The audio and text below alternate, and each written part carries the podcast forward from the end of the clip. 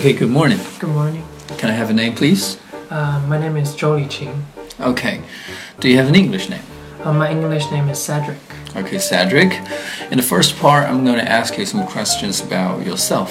All right. Now let's talk about the place you live. Could you tell me, um, are you living in a house or a flat? Uh, I have been living in a house for almost five years, um, and there were complete uh, infrastructures near my house. Um, and the educational facilities near my house uh, includes uh, primary school, high school, and even if the college. Mm-hmm. Okay. Is there anything that you don't like about the place you're living in? Um, uh, absolutely.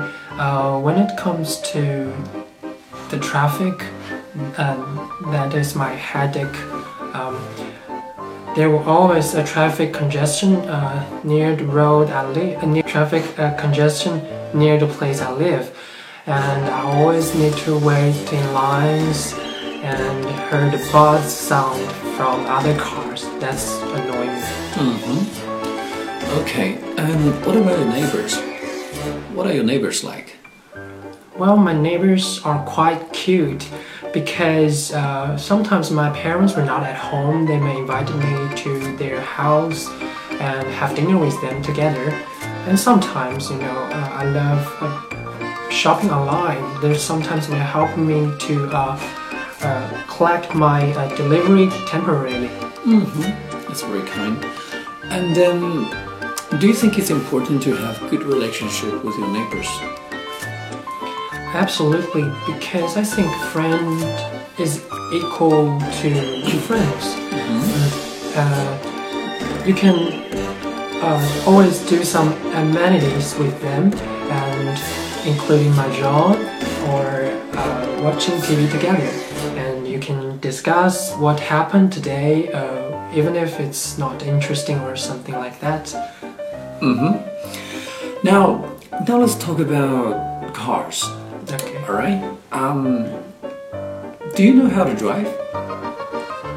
Um, I got my driver, driver, driving lessons uh, three years before.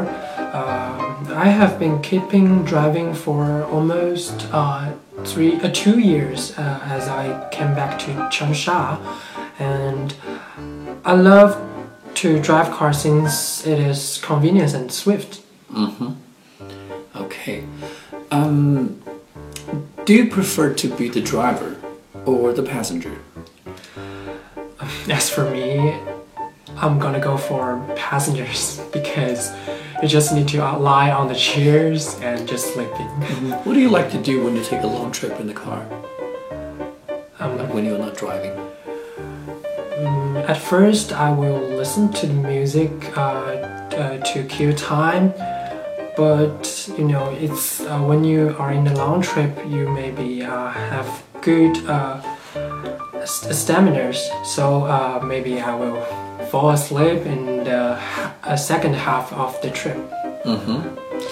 What kind of a what kind of a cars do you like? Um, I love a wide range of cars except SUV. Um,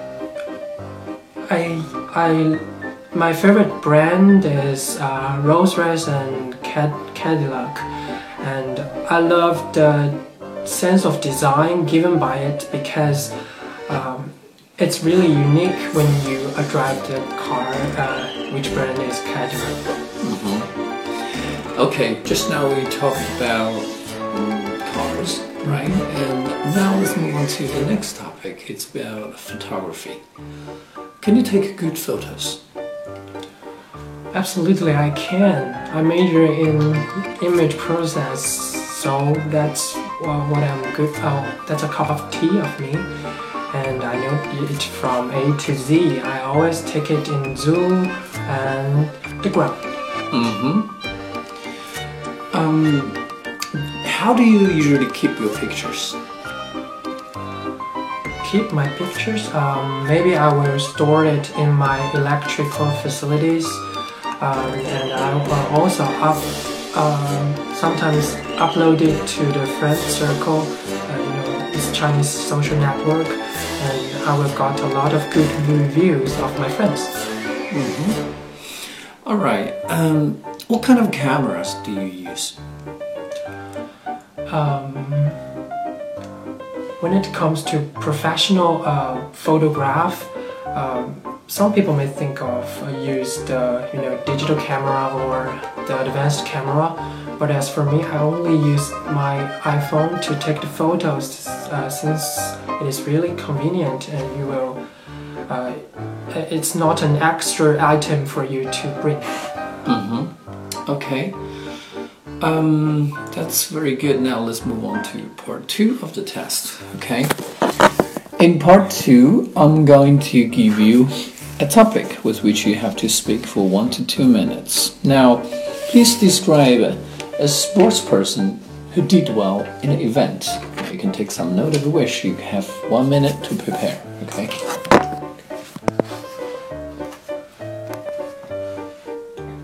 Now, please begin your answer.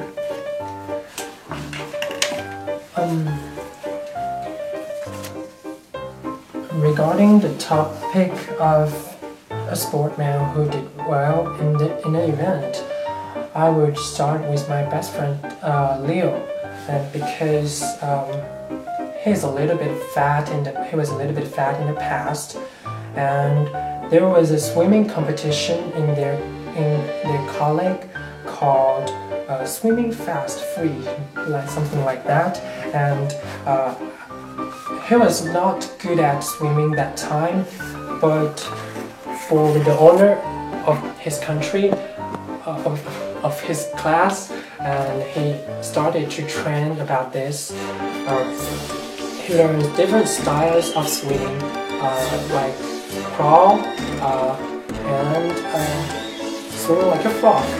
And after that, uh, um, he always invited me to go to the swimming pool with him uh, as a private coach because I'm a I'm a professional uh, swim uh, professional swimming players.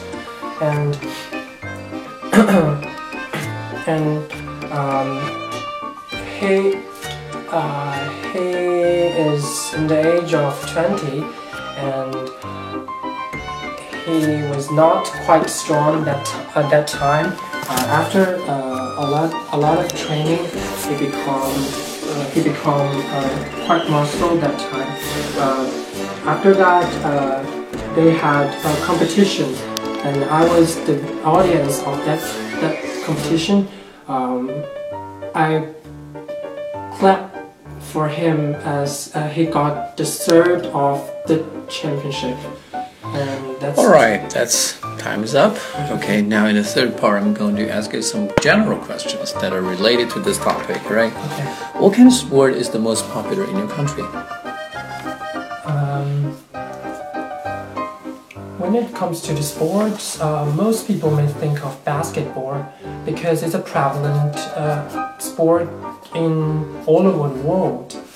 Um, but as for me, I think the badminton is much uh, prevalent in China, and all of my friends have played this game.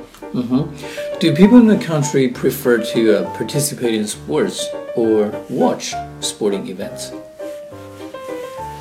It depends. Um, some people like to take part in, uh, uh, take part in enjoying the feeling of playing sports, and some people may just like to be the audience of the game.